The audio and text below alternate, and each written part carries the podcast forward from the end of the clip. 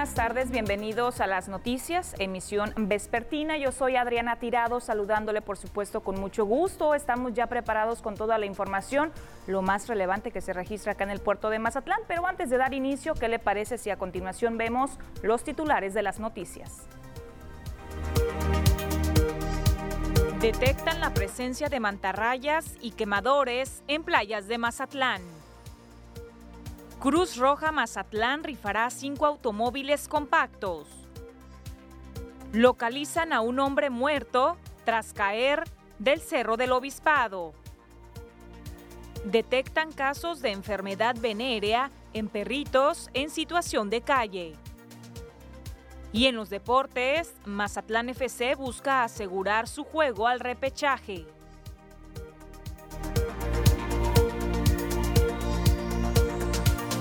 Con la información de este día, miércoles 28 de abril. Estamos ya prácticamente en mitad de semana. Y mire, con el incremento que se ha dado en el turismo que ha venido registrando el puerto de Mazatlán, el arribo de los visitantes durante las últimas semanas, también se ha incrementado la actividad para el Escuadrón de Salvamento Acuático, pues tan solo informaron que en lo que va de este mes de abril han rescatado a 61 personas. En lo que va de este mes de abril, el Escuadrón de Salvamento Acuático de Mazatlán ha logrado rescatar a 61 personas de morir ahogadas en el mar. Ha brindado 10 atenciones por picaduras de mantarraya y 6 atenciones médicas también por aguamalas. El jefe de grupo de este cuerpo de rescate, Antonio García, hace un atento llamado a los bañistas para que obedezcan los señalamientos con banderines en la zona de playa. En este mes lo que hemos venido atendiendo mucho es la atención de piquete mantarraya y de aguamala. Quemadores eh, es muy poco, no, no se han visto mucho, pero lo que más hemos atendido es piquete mantarraya y aguamala. Hay que este, checar los banderines. El banderín amarillo, hay un banderín amarillo que indica que hay mantarrayas y el blanco es el de los quemadores. Asegura que el número de personas que acuden a las playas se ha incrementado de manera considerable desde el periodo vacacional de Semana Santa. Solamente el pasado fin de semana registraron una afluencia de alrededor de 16 mil personas. Se ha visto mucho turismo ahorita, de hecho el fin de semana tuvimos 16 mil bañistas en lo que fue de viernes a domingo y este, se ha visto mucha presencia de, de bañistas nacional principalmente. Los elementos del Escuadrón de Salvamento Acuático se encuentran distribuidos a lo largo de la zona de playa y aparte de estar al pendiente de los bañistas, también dan orientación a los mismos sobre los posibles peligros al introducirse al mar, por lo que piden tengan la confianza de acercarse a solicitar cualquier información. Con imágenes y edición de Pedro Velarde, informa para las noticias TVP Omar Lizárraga. Importante hacer caso a las recomendaciones que nos comparte el Escuadrón de Salvamento Acuático, sobre todo destacar la importancia de como usuarios de las playas, como bañistas, conozcamos el significado de cada uno de los colores que representan los banderines que distribuyen en las diferentes zonas de playa. Y mire, enseguida le voy a presentar una situación que ha detectado la Dirección de Ecología Municipal aquí en ciertas zonas de Mazatlán. Se trata de una enfermedad venérea que han eh, detectado en animalitos, en perritos particularmente, en situación de calle. Grave problema de salud pública en perritos en situación de calle ha sido detectado por la Dirección de Ecología Municipal en Mazatlán. Se trata de la enfermedad TBT, tumor venéreo transmisible que se contrae durante el apareamiento y que comienza con una laceración en la zona genital y después las protuberancias se expanden por distintas partes del cuerpo del animal. Así lo dio a conocer Lourdes San Juan Gallardo, quien precisó que han detectado cuatro casos recientemente. Se llama tumor venéreo transmisible. Este tumor eh, venéreo transmisible se transmite eh, precisamente por el apareamiento entre los perritos y lo vamos a encontrar principalmente en zonas eh, suburbanas. Se da por el apareamiento entre los perros, empieza como una especie de, de una, una laceración en la zona genital, se puede confundir inclusive con una violación, ¿no? También en, la, en el área del pene, en el macho, termina expandiéndose eh, como pequeñas eh, protuberancias en el cuerpo que, que se abren, ¿no? Entonces es una enfermedad muy difícil, muy costosa. Por su parte, Víctor Manuel Coronel, inspector de Ecología, dijo que las zonas donde han detectado la enfermedad entre los perritos callejeros es en Santa Teresa, Urbivillas, Urías, Madero y Renato Vega. El funcionario mencionó algunos casos que han atendido recientemente, algunos exitosos, otros lamentablemente no. Se va a agravar, es un problema de salud pública, porque de donde este, por ejemplo, este perrito dormía, donde dormía era un charco de sangre. Y la molestia de los vecinos es que se acuesta aquí por fuera de mi casa, el perrito pedía ayuda. ¿no?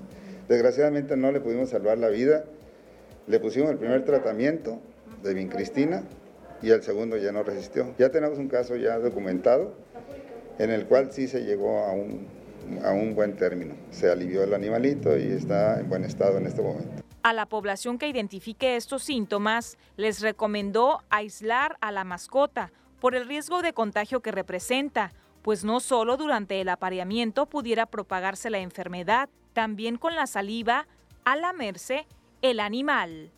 Con imagen y la edición de Pedro Velarde, informa para las noticias TVP Adriana Tirado.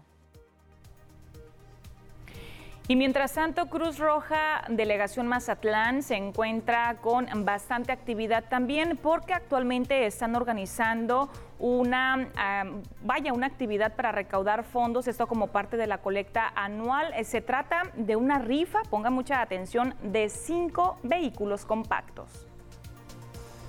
La Cruz Roja rifará cinco automóviles compactos como parte de las actividades para reforzar la colecta anual que debido a la pandemia se vio afectada desde el año pasado. El delegado de la Cruz Roja en Sinaloa, Carlos Bloch Artola, dijo que esta actividad busca que los ciudadanos colaboren con la benemérita institución que a raíz de la pandemia aumentó en gastos pero disminuyó en ingresos. Esto es parte de la colecta. Recordemos que a nivel nacional o sede nacional de Cruz Roja, es quien da las pautas para la colecta nacional.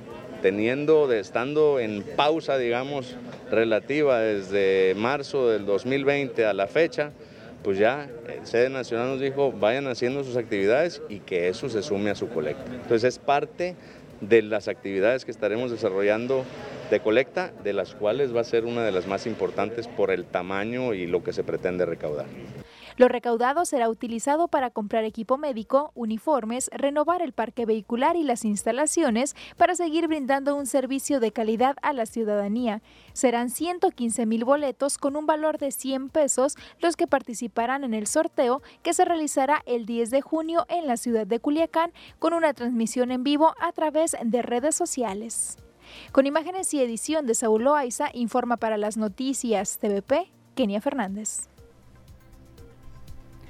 Y en temas educativos, en apoyo a la economía de las familias mazatlecas, eh, Conalep Mazatlán 2 anunció una importante promoción para este periodo de preinscripciones. Con la intención de brindar un apoyo a la situación económica que atraviesan varias familias debido a la pandemia, el CONALEP número 2 ha lanzado una promoción para el periodo de preinscripción que se mantiene vigente pero que a partir del 30 de abril los o las primeras en hacerlo tendrán un incentivo. A partir del 30 de abril, todo el joven que se preinscriba, hasta 40 alumnos que se estén prescribiendo, no pagarán el examen, este, no pagarán la, es, no es examen, es evaluación diagnóstica del plantel y después de los 40 alumnos, los siguientes 50 alumnos serán apoyados con una playera que es la playera del uniforme del plantel, ¿no? Con el objetivo de apoyar a los padres de familia. Otro apoyo que ofrecen incluso a los alumnos de tercero de secundaria interesados en conocer sus instalaciones es que previa cita con los protocolos sanitarios pueden hacer uso del área de cómputo e Internet para sacar adelante sus tareas en sus instalaciones. Apoyo encaminado a quienes carecen de este tipo de tecnología. Pueden ir al, plantel, los estamos apoyando para que si tienen algún tema de falta de conectividad o de computadoras, asistan al plantel, a, conocer el plantel y a que puedan ellos trabajar en el plantel y llevar a cabo sus, sus tareas o sus trabajos de las escuelas secundarias. ¿no? CONALEP 2 ofrece aparte de educación de bachillerato la opción de tres carreras técnicas que permiten al alumno o la alumna obtener su certificado, título y cédula profesional y aseguran que dan seguimiento diario por medio de plataformas a los alumnos con apoyo académico y emocional. Con imágenes y edición de Pedro Velarde informa para las noticias TPP Omar Lizárraga.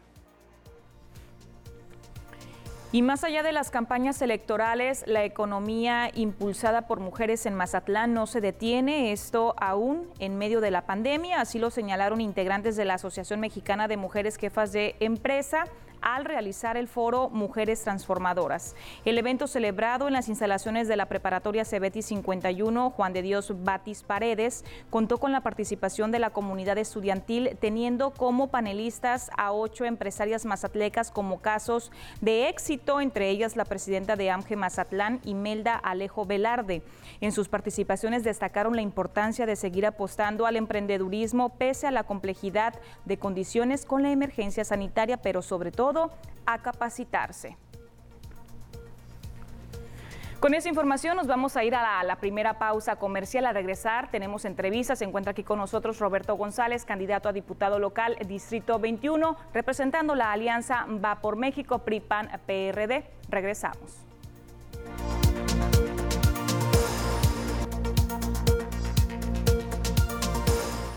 Gracias por continuar con nosotros en las noticias. Estamos de vuelta ya con más información. Tenemos entrevista en vivo aquí en el estudio. Se encuentra con nosotros Roberto González, candidato a diputado local, Distrito 21, representando Alianza Va por Sinaloa, PRIPAN PRD, quien eh, de nueva cuenta te saludo. Roberto, bienvenido.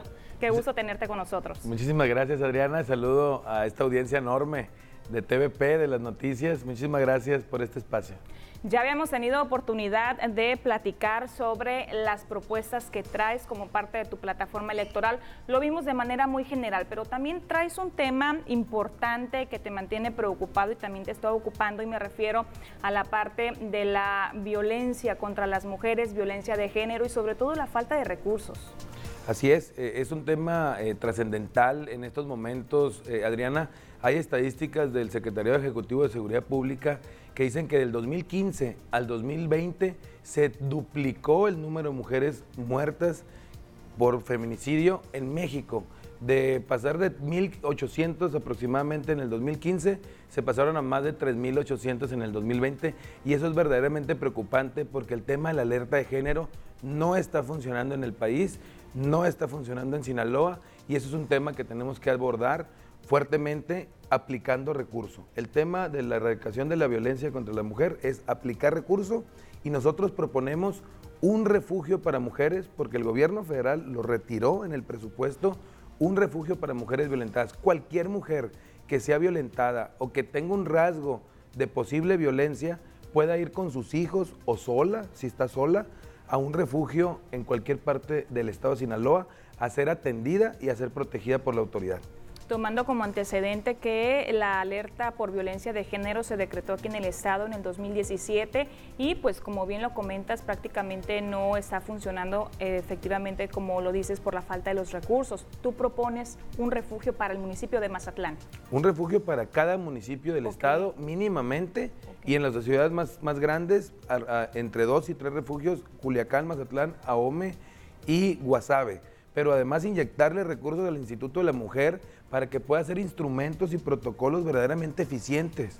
Que, que, pueda haber una aplicación donde haya reacción inmediata, pero que la autoridad lo haga. Y aquel funcionario que omita, y ojo, en Chiapas ya pasó, una doctora se omitió el tema de la alerta que ella dio y la doctora murió a manos de un hombre por un feminicidio. No va a volver a pasar esto. Vamos a, vamos a establecer penas severas para aquel funcionario que omita resguardar o proteger a una mujer. Que es parte de la capacitación que, eh, pues, que decreta la alerta de género, la capacitación a los servidores públicos y funcionarios. Pero también traes otro tema, ah, pasando al tema de las personas con discapacidad, un tema muy importante que traes propuesta en ello. Así es, tenemos la propuesta de que el 25% aproximadamente, habrá que revisar bien bien el presupuesto, pero el 25% de lo destinado a parques recreativos, de juegos para niños y niñas y jóvenes y para espacios deportivos para cualquier edad, se puedan adaptar para personas con discapacidad. Que ningún niño vaya a un parque y se tenga que quedar viendo a los demás, ningún niño con discapacidad viendo a los demás niños jugar y no tener la posibilidad de hacerlo. Ningún deportista discapacitado que pueda ir a un campo y no tenga dónde hacer deporte adaptado. Necesitamos hacer verdaderamente empatía con las personas con discapacidad y hacer una sociedad incluyente, más allá de subir un post en Facebook y decir que somos muy incluyentes, yo creo que las acciones contundentes son las que tenemos que hacer, Adriana Auditorio. Roberto, ¿y qué pasa con las personas con discapacidad que eh, no logran incursionar en las empresas, no son incluidas en el ámbito laboral?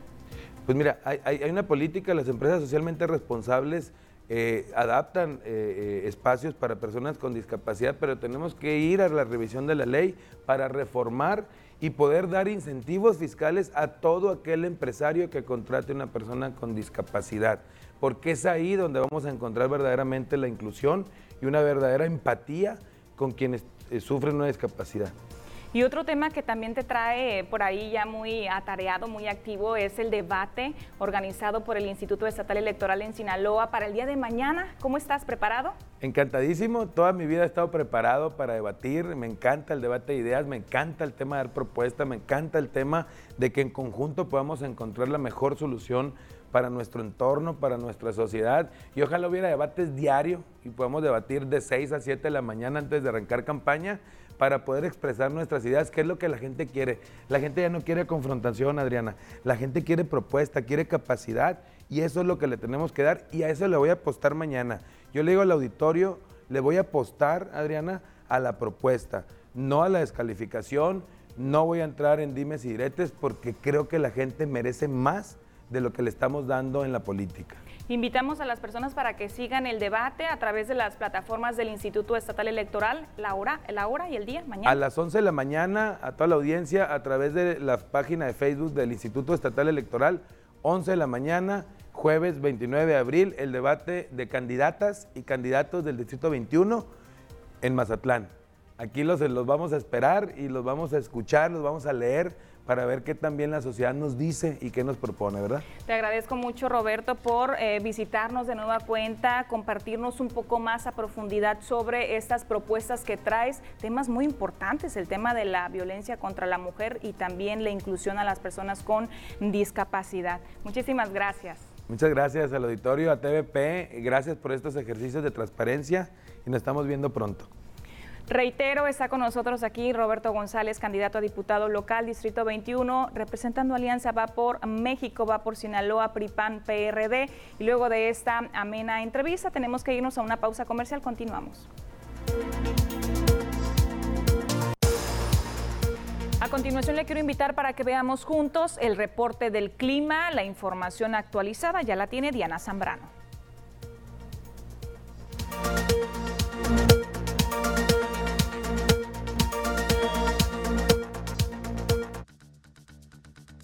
Hola, ¿qué tal y buenas tardes? Bienvenidos aquí al reporte meteorológico. Qué gusto acompañarlos ya en esta tarde de miércoles, ya mitad de semana. Damos inicio con el mapa nacional para conocer las temperaturas actuales en algunos puntos importantes del país, comenzando en la frontera en Tijuana, actualmente con un cielo totalmente despejado y 22 grados. La Paz el día de hoy con 23 grados, Guadalajara 32, Acapulco con 31 y ya para finalizar más al sur con Mérida. Actualmente la condición de cielo que se mantiene mayormente soleada y 38 grados. Pasamos a conocer las temperaturas actuales en algunos puntos importantes de nuestro estado, en Sinaloa, podemos ver valores de temperatura los cuales varían entre los 29 y los 31 grados. ¿Qué nos espera para este fin de semana? Comenzando en el puerto de Mazatlán, aquí tenemos una semana muy despejada, las máximas que se van a mantener entre los 29 y los 30 grados para Mazatlán.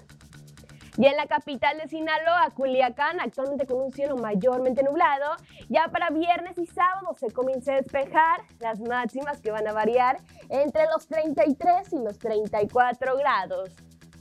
Ya para Guamuchil, el día de hoy se mantiene caluroso, pero ojo porque jueves y viernes incrementa la temperatura máxima hasta llegar a los 34 grados, con cielos totalmente despejados para los próximos días en el sector de Guamuchil.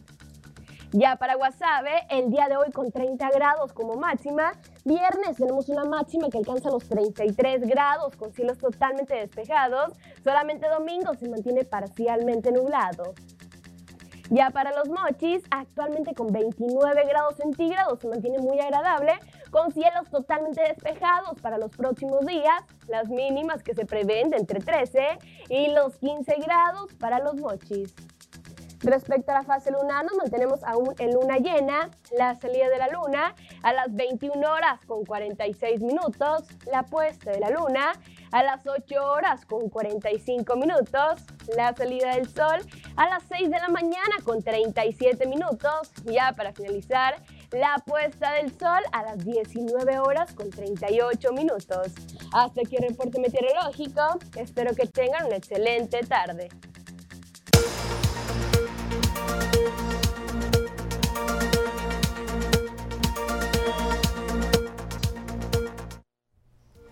Y ahora pasamos a la sección de los deportes con Ernesto Vázquez.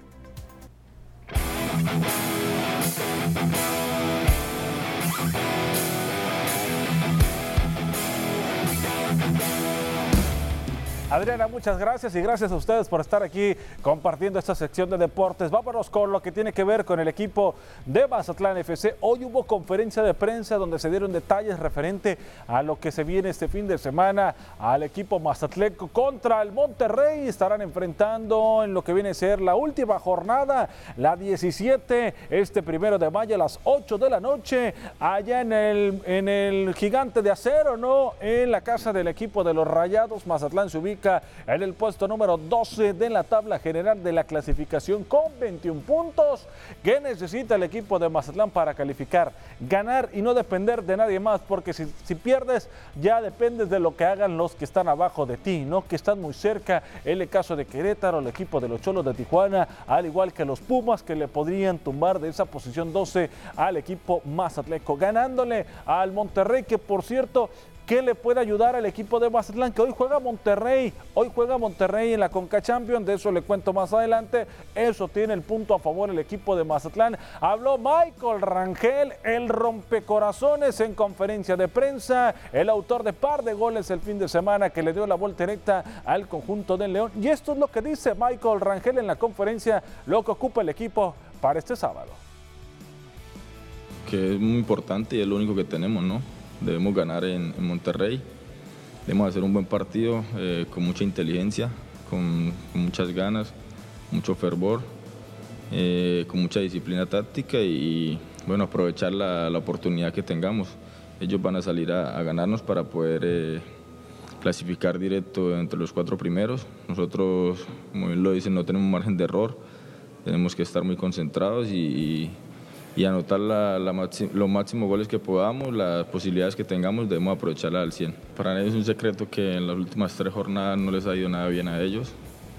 De pronto pueden estar un poco dolidos, deben estar eh, con la mentalidad puesta en salir a arrollarnos, pero se van a encontrar con un Mazatlán donde ha entrenado bien, viene en alza, viene haciendo las cosas de la mejor manera y esperamos estar a la altura del partido para podernos quedar con los tres puntos y, y traernos para Mazatlán, que nos afianzaría y bueno, nos daría la clasificación al repechaje.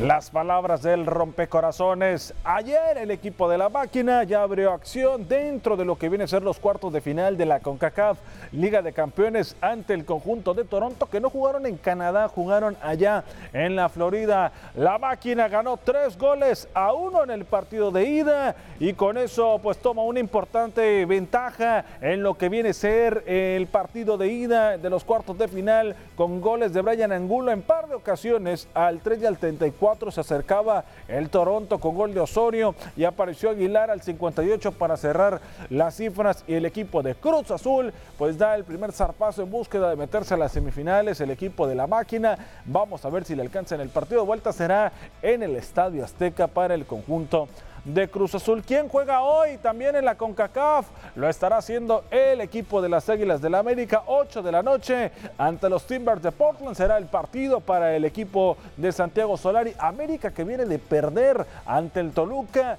lo perdió en la pasada jornada, ahora le toca duelo entre semana. También el Monterrey, le decía, verá acción y esto le puede beneficiar a Mazatlán, ¿eh? que Monterrey tenga partido a mitad de semana y sobre todo ya en los Estados Unidos ante el Columbus Crew. Será el partido, 6 de la tarde, estos dos equipos mexicanos en participación en lo que tiene que ver la CONCACAF Liga de Campeones. Eso con la información de la Champion, de la CONCA Champion y en la Champion. Ahorita el Manchester City le está ganando dos goles a uno al Paris Saint Germain también en partido de ida, ¿no? Vámonos ahora con información de lo que tiene que ver en Grandes Ligas. A continuación les presentamos esta cápsula.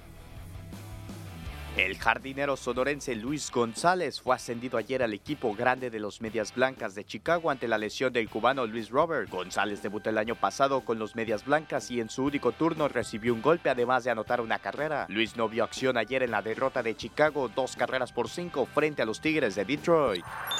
El sonorense Luis Urias batió un doblete productor que rompió un empate de 3 por 3 para que los cerveceros de Milwaukee retomaran la ventaja en un juego que terminaron por ganar 5 carreras a 4 ante los Marlins de Miami. Urias empujó a Heston Hura desde tercera con un doblete para poner adelante a Milwaukee 4 por 3. Fue su único imparable en cuatro viajes a la caja de bateo.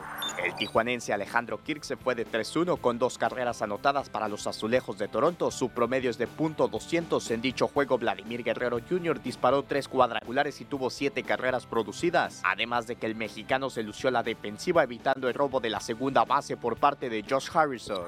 El lanzador sonorense Giovanni Gallegos lanzó dos tercios en tres lanzamientos en la victoria de los Cardenales sobre los Phillies de Filadelfia, bajando su promedio a 2.77. Los indios de Cleveland han puesto en asignación al lanzador sinaloense Oliver Pérez para hacerle lugar en el roster a Nick Whitgren. Con esto, el conjunto tiene un lapso no mayor de siete días para decidir qué hará con él, ya que puede cambiarlo, liberarlo, regresarlo al roster de 40 o mandarlo al roster de 40 en ligas menores. Con edición de Carlos Rendón, reportó para Deportes TVP José Manuel Correa. Vámonos con una de las ligas que están tomando fuerza ¿no? en esta zona de Sinaloa, la Liga Campesina Norte, jornada 5, con tremendo poder ofensivo. El equipo invicto del Venadillo vino de atrás y venció 16 carreras a 6 al equipo de ganaderos de Laval. Pitcher ganador Cristian Blanco, pitcher perdedor Jesús Paredes.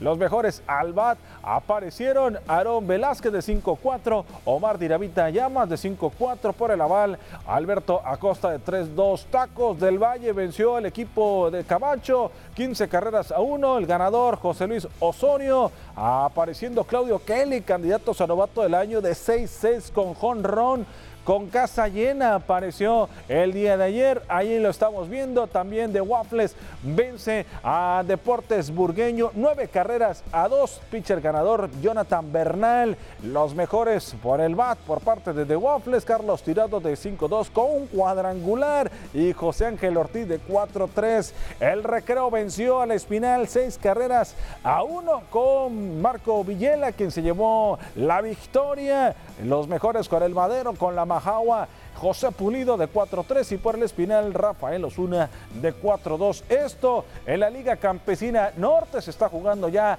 la quinta jornada de esta liga. Esto con información deportiva y yo les tengo a continuación esta recomendación.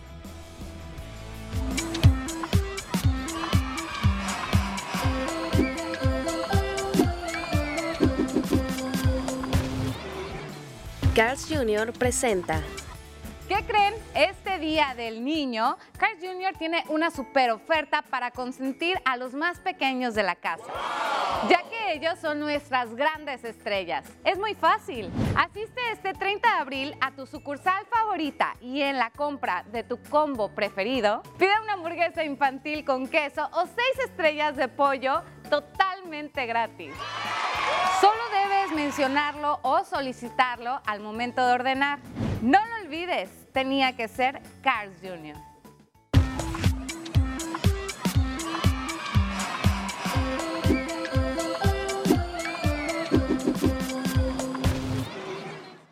Carl's Jr. presentó. Los deportes, lo más relevante hasta este momento. Adriana Tirado. Relevante y hablando sobre el fútbol mexicano, ¿cómo la ves para Mazatlán FC para este fin de semana? ¿Complicado o, posibilidades? contra Monterrey de visita, se le complican la visita a Mazatlán, pero el punto a favor es que Monterrey lleva tres derrotas. Mazatlán de nueve puntos ha ganado siete, ¿no? Y ahorita juega Monterrey, entonces hay posibilidad. Si gana Mazatlán no depende de nadie ni está en el repechaje. Recordamos que está en la, en la posición número 12 de la tabla. Así es, con 21 puntos, Adriana, así que depende Justo, meramente justo. de ellos, así es. Y podría, Podría subir también, ¿eh? si gana y unas combinaciones, subes todavía aún más en la tabla. pues ahí está, esperemos y le vaya muy bien a Mazatlán FC. Te agradezco Ernesto No, por gracias a ti, compartirnos lo mejor del mundo deportivo. Nosotros seguimos con una pausa, no le cambie, volvemos.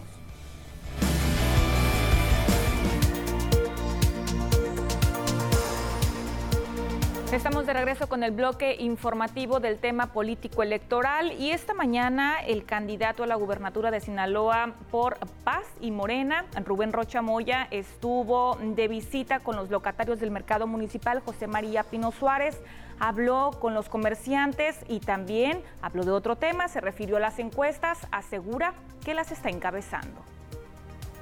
la cabeza de las encuestas en medio de las campañas electorales. Así es como se visualiza Rubén Rochamoya, candidato a la gubernatura de Sinaloa en la Alianza Morena Paz.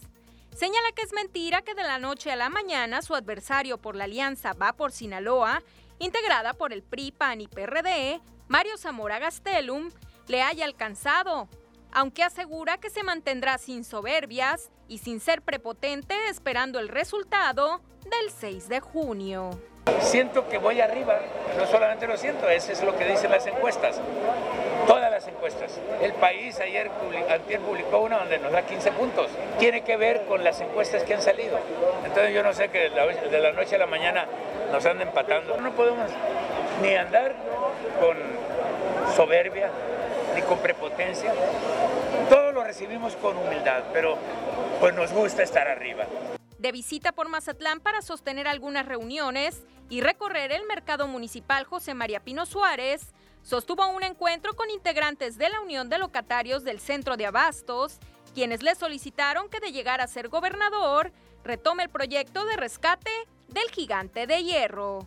Mire, la, la principal petición que nosotros le hicimos es que nos ayudara a terminar el trabajo de regeneración del mercado José María Pino Suárez. Es un trabajo multietapas. El, el actual gobierno del estado pues, nos ayudó alrededor de 15 millones de pesos. No se alcanzó a hacer la tercera etapa. Es un proyecto en el cual se requiere una inversión total de alrededor de 50 millones de pesos, ¿verdad? Rocha Moya acudió al mercado fundado en 1900, acompañado del candidato a diputado local por el Distrito 23, Juan Carlos Patrón Rosales, y el presidente estatal del Paz, Héctor Melesio Cuenojeda, asegurando que volverá a participar en los debates, pero los convocados por la autoridad electoral y con la totalidad de las y los candidatos que van en búsqueda de la gubernatura del estado. Con imágenes y edición de Gustavo García, reportó para las noticias TVP Cecilia Barrón. Y el movimiento del partido sinaloense y Morena en Sinaloa va tomando mayor fuerza, así lo considera el dirigente del PAS en el estado, Héctor Melesio Cuenojeda. El presidente del partido sostiene que además del apoyo que han notado en sus recorridos de campaña por las colonias de los 18 municipios, está el hecho de que maestros y maestras han mostrado interés por respaldar a los candidatos y candidatas del PAS y de Morena. A propósito de estas muestras de apoyo, de visita en Mazatlán, Cuenojeda anunció que el exintegrante del Comité Directivo Estatal del PAN, en Sinaloa, quien buscó en su momento una regiduría por el PAN en Mazatlán, Felipe Parada Valdivia, junto a 100 personas más, se suman a la campaña de Morena y El Paz. Vamos a escuchar a continuación. La verdad que se ha sumado muchísima gente y el motivo por el cual estamos aquí es en torno a ello, de que hoy nosotros nos sentimos muy orgullosos como partido sinaloense por la suma que, se hace pública en este, en este momento de Felipe Parada Valdivia. Ustedes lo conocen, él ha sido un militante como 25 años del partido Acción Nacional.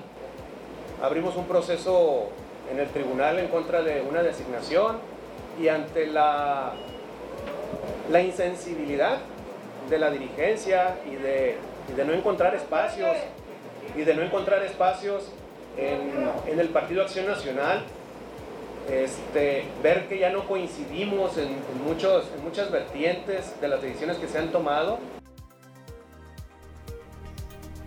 Y mientras tanto, el candidato a la gubernatura de Sinaloa por Movimiento Ciudadano, Sergio Torres, tiene muy bien definido el diagnóstico sobre los problemas actuales que enfrenta el Estado en materia económica, inseguridad, entre otros. El candidato a la gubernatura del estado por el partido Movimiento Ciudadano, Sergio Torres Félix, en conferencia de prensa acompañado de candidatos a la alcaldía de Mazatlán, Martín Heredia y las diputaciones, hizo un diagnóstico de la situación en la que se encuentra el estado de Sinaloa, en las que enfoca sus propuestas resumidas en tres vertientes, inseguridad, pérdida de empleos y salud. Hemos hecho el compromiso de que en cuanto lleguemos a gobernador, Vamos a atender todos los temas, particularmente tres, el tema de la inseguridad, el tema de la pérdida de empleos y el tema de la salud. Igualmente estableceremos un programa para rescatar a los más de 10 mil pequeños negocios que han cerrado por la pandemia y que ningún orden de gobierno los ha visto, los ha atendido y mucho menos los ha ayudado. Señaló que existe crisis en todos los sectores escasez de agua, las presas con niveles de captación menores al 10%, producción de leche reducida al 50%, las ventas y servicios han caído también en un 50%, y el tema de la inseguridad, que ha visto incremento en delitos del fuero común. Desafortunadamente, hay más robos a casas, habitación, a comercios, hay más robo de vehículos y la violencia familiar, por si fuera poco, sigue creciendo alarmantemente en todo Sinaloa. Y de eso nada hablaron los otros candidatos del gobierno estatal y del gobierno federal. Dijo que ha logrado colocarse en el segundo lugar en la preferencia del electorado según las últimas encuestas proporcionadas por un medio impreso de comunicación. Con imágenes edición de Pedro Velarde informa para las noticias TVP Omar Lizárraga. Y el candidato a la presidencia de Mazatlán por el partido Fuerza por México, Samuel Lizárraga, dio a conocer en conferencia de prensa el desglose de uno de los 15 ejes en los que basa sus propuestas de trabajo en la administración municipal en caso de resultar favorecido con el voto ciudadano. Habló de igualdad sustantiva, donde incluye la red de la mujer mazatleca, donde contempla la creación del Servicio Municipal de Empleo, capacitación focalizada también en el empleo, el fortalecimiento a la mujer productiva con como las estancias infantiles, que se reconozcan los derechos y herramientas, así como erradicar la discriminación en todos los sectores encaminados a que la mujer tenga igualdad de oportunidades profesionales y de trabajo. También al ser cuestionado sobre sus apreciaciones que tiene durante sus recorridos, aseguró haber detectado aquí en Mazatlán una crisis política y económica. Es un diagnóstico crítico, porque ahorita la palabra crisis se puede emplear en muchísimos planes. Eh, iniciamos con la crisis política que existe aquí en el puerto y en, pues, a nivel Estado, eh, la crisis económica, donde ahí sí empiezan todas las necesidades de la gente y la deficiencia que se ha visto muy clara en las administraciones de que no cumplen con la responsabilidad de hacer su trabajo como debe de ser y después lo meten como proyectos de campaña. Entonces, creo que eso es injusto para la ciudadanía, creo que es injusto para Mazatlán y para eso tenemos que trabajar con mucha eh, transparencia y por eso también tenemos que trabajar con la igualdad. Y transportistas de Mazatlán manifestaron su respaldo a Fernando Pucheta Sánchez como candidato a la alcaldía de Mazatlán por PRIPAN y PRD durante una reunión donde estuvieron representados 11 organizaciones transportistas que aglutinan a 6.000 familias. Los dirigentes le solicitaron dar orden a las vialidades, mejorar los servicios públicos y ante todo manifestaron su rechazo a la represión de la cual han sido objeto con la fuerza pública durante la actual administración. En el encuentro, Pucheta Sánchez se comprometió a jamás usar la fuerza para dañar a nadie, pero sí para imponer el orden. Ofreció también más pavimentación y seguridad para la ciudad. Mensajes comerciales, continuamos.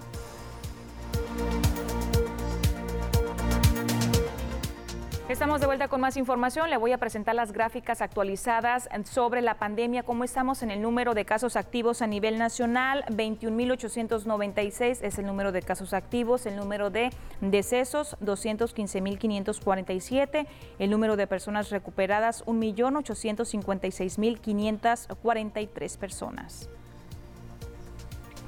En Sinaloa se tienen documentados 37.942 casos confirmados, 529 actualmente están como sospechosos, 6.061 decesos recuperados, 31.532. Y eh, la gráfica con la información sobre cada uno de los municipios, tenemos a Ome con 73 casos activos, a Culiacán con 113 casos activos, continúa en color rojo, El Fuerte 29, Guasave 28, Mazatlán 64, Mocorito, Sinaloa y Concordia, Cozalá, también es Huinapa, no están presentando casos activos.